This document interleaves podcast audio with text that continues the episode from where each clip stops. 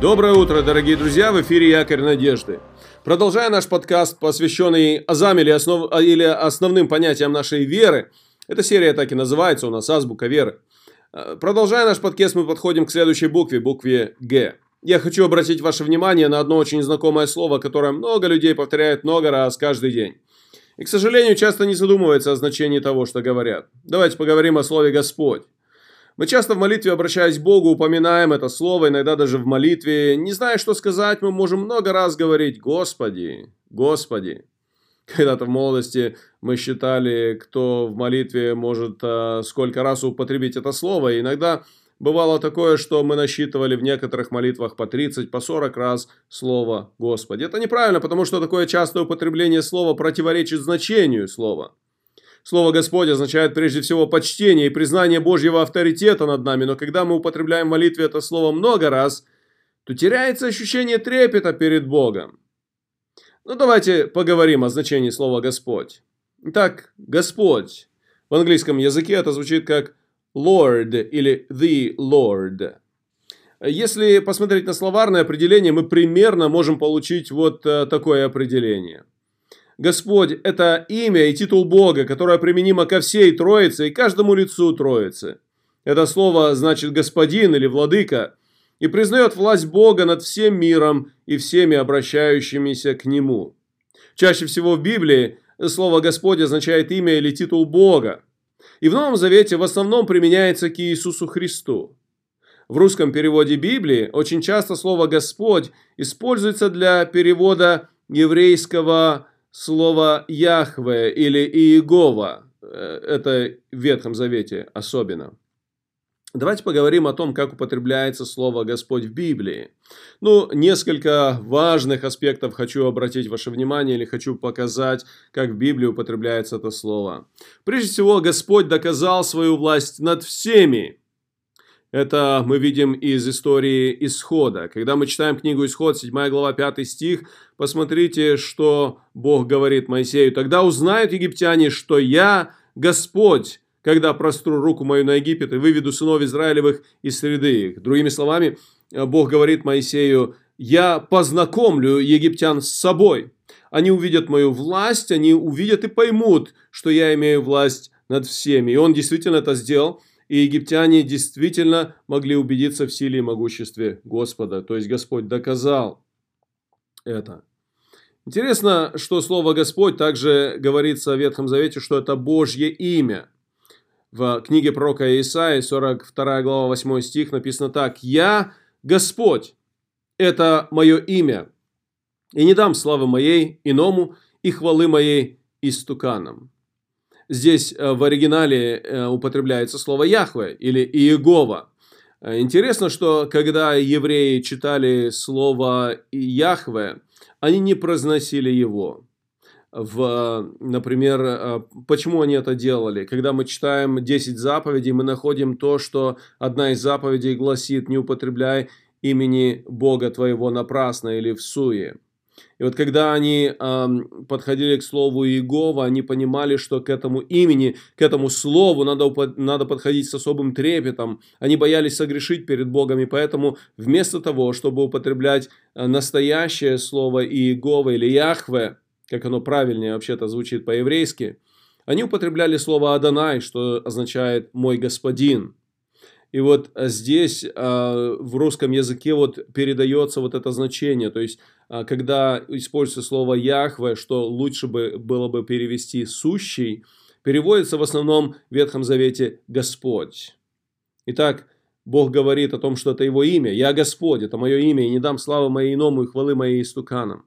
Что еще сказано в Библии о Господе? Господь есть Спаситель. В книге пророка Исаи, 43 глава, 11 стих написано так. «Я, я Господь, и нет Спасителя, кроме меня».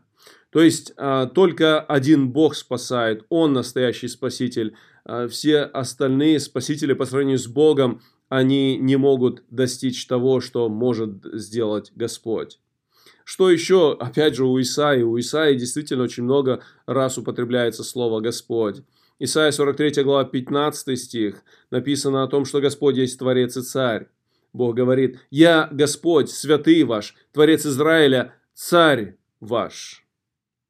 Когда мы подходим к Новому Завету, мы видим несколько очень важных мыслей относительно того, относительно значения этого имени.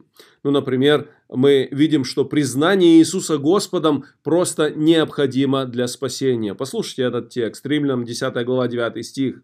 «Ибо если устами твоими будешь исповедовать Иисуса Господом и сердцем твоим веровать, что Бог воскресил Его из мертвых, то спасешься».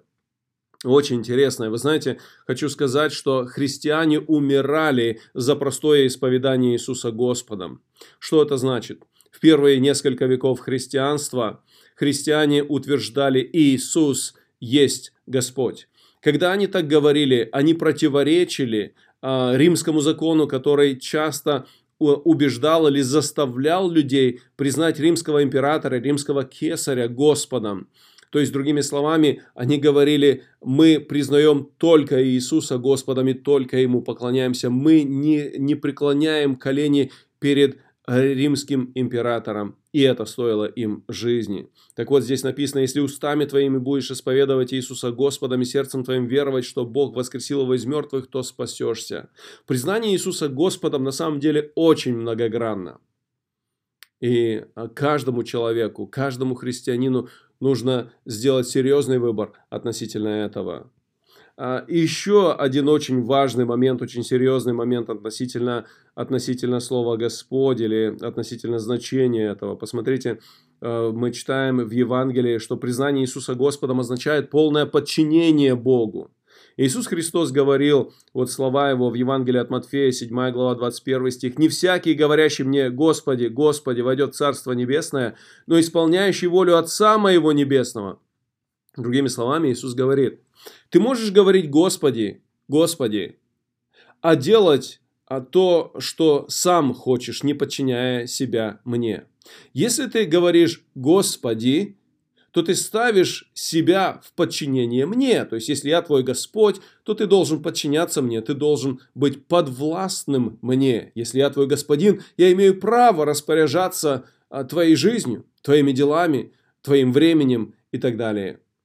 Вот очень важно на самом деле, а, от этого тоже зависит спасение. Если ты признаешь Иисуса Господом, то это означает, что ты подчиняешься Богу. И дальше в Евангелии от Матфея 7 глава 21 стих и 22 и так далее, там а, написано, что только те, кто на самом деле не только называют Христа Господом, но поклоняются Ему, подчиняются Ему, исполняют Его волю, они будут со Христом в небесах. Ну, еще один момент. Настанет время, когда все признают Иисуса Господом. Об этом мы читаем в послании к филиппийцам, 2 глава, с 10 стиха. «Дабы пред именем Иисуса преклонилось всякое колено небесных, земных и преисподних, и всякий язык исповедал, что Господь Иисус Христос – славу Бога Отца». Вот обратите внимание, Господь Иисус Христос. Придет время, и все признают Иисуса Господом. В заключении, коротко, всего лишь две мысли – Первое. Признал ли ты Иисуса своим Господом? Если нет, поспеши это сделать сегодня, сейчас. Иногда люди воспринимают Христа как Спасителя. Иногда люди а, воспринимают или готовы воспринимать от Иисуса Христа многие благословения. Но признал ли ты Его своим Господом? От этого зависит твое спасение. Признай господство Иисуса в твоей жизни – и второе. Называя Иисуса Господом, исполняешь ли ты Его волю? Это тоже очень важный момент. Не только называй Его Господом, но будь послушен Ему, исполняй Его волю, спрашивай у Него, что Он хочет от тебя. И зная то, что Он хочет от тебя, подчиняй себя Ему. Это очень, очень важно. Благословений тебе в сегодняшнем дне.